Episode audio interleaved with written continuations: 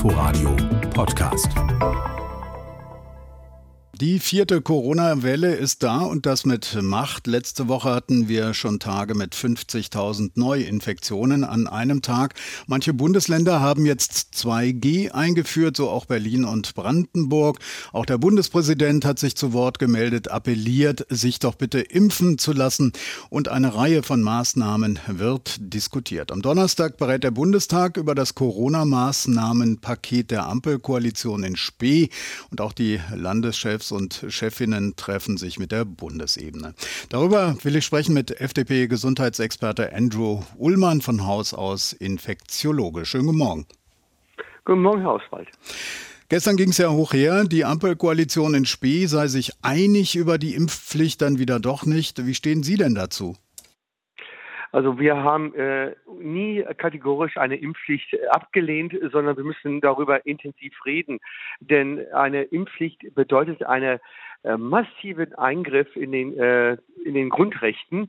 Und dazu bedarf es natürlich Anhörungen und weitere Debatten, Expertenanhörungen, äh, das durchzuführen. Das Aber ist, geredet äh, wird ja jetzt schon eine ganze Weile. Also jetzt muss man mal Butter bei die Fische machen, oder? Äh, ja, yes, ja und nein. Man kann natürlich äh, sagen, Butter bei die Fische, man muss aber eins bedenken, äh, die äh, potenzielle Ampelkoalition ist noch gar nicht äh, ein, eingelaufen als Regierung. Die alte Regierung existiert noch. Da ist halt in den letzten Monaten viel nichts passiert, sehen des Augens in die vierte Welle hinein. Aber ich möchte keine äh, Geschichtsaufarbeitung jetzt machen, sondern in die Zukunft schauen. Und äh, hier geht es jetzt erst am Donnerstag darum, dass wir das Infektionsschutzgesetz auf einer rechtlich sicheren Basis setzen. Wir wollen auch die Diskussion äh, in die Parlamente haben. Das heißt, dass es nicht ewig diskutiert wird. Da bin ich ganz bei Ihnen. Wir müssen etwas erreichen. Hier die vierte Welle ist eine Katastrophe. Aber, äh, und das möchte ich ja ausdrücklich sagen, aus der Hüfte heraus zu sagen, wir werden jetzt die Impfpflicht einführen, geht natürlich nicht. Das bedarf einer Expertenanhörung. Wenn so hm. etwas überhaupt in Frage kommt, muss es auch rechtssicher sein. Okay, also was heißt das jetzt? Äh, Impfpflicht eher ja oder eher nein oder nur für bestimmte Berufsgruppen? Hier muss man sehen, dass äh, die Pandemie in Deutschland ja unterschiedlich verläuft. Wir haben ein klares Nord-Süd-Gefälle. Im Norden, gerade Schleswig-Holstein, sieht ja die Situation äh, noch okay aus, im Gegensatz zu Oberbayern, wo das äh, katastrophal aussieht, obwohl Herr Söder immer äh, sagt, dass er alles im Griff hat und alles besser kann.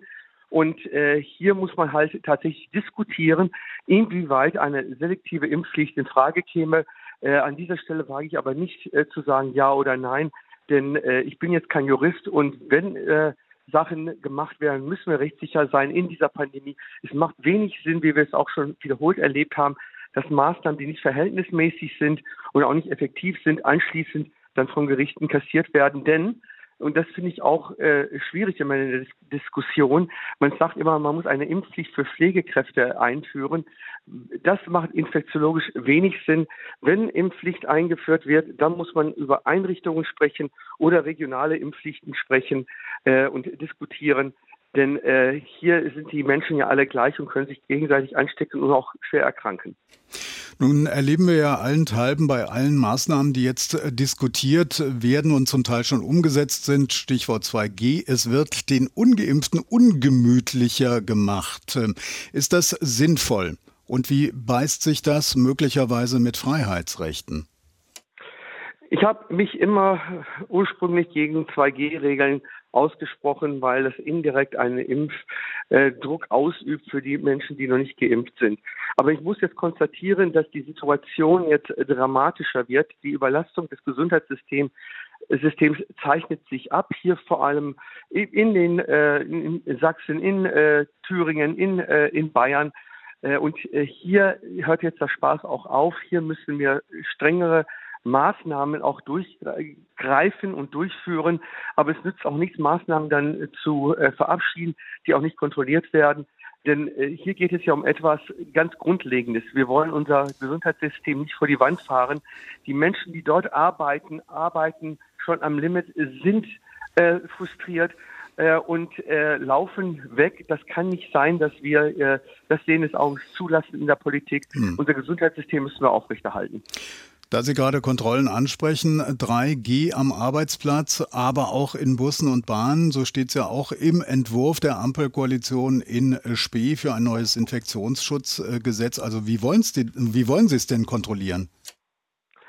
Ja, das ist äh, noch heute findet ja eine Ausschusssitzung des Hauptausschusses äh, äh, statt. Dort werden die äh, Punkte auch nochmal äh, explizit äh, debattiert und dazu gehört natürlich auch 3G-Regeln äh, und ähm, das, äh, wie das kontrolliert wird, im Detail muss natürlich dann auch mit Verordnungen äh, geklärt werden. Aber an dieser Stelle äh, muss man ja sagen, 3G am Arbeitsplatz sorgt für Sicherheit, dass Infektionsketten rechtzeitig dann auch äh, abgefangen werden. Vielen Dank. Andrew Ullmann war das äh, Gesundheitsexperte der FDP. Inforadio Podcast.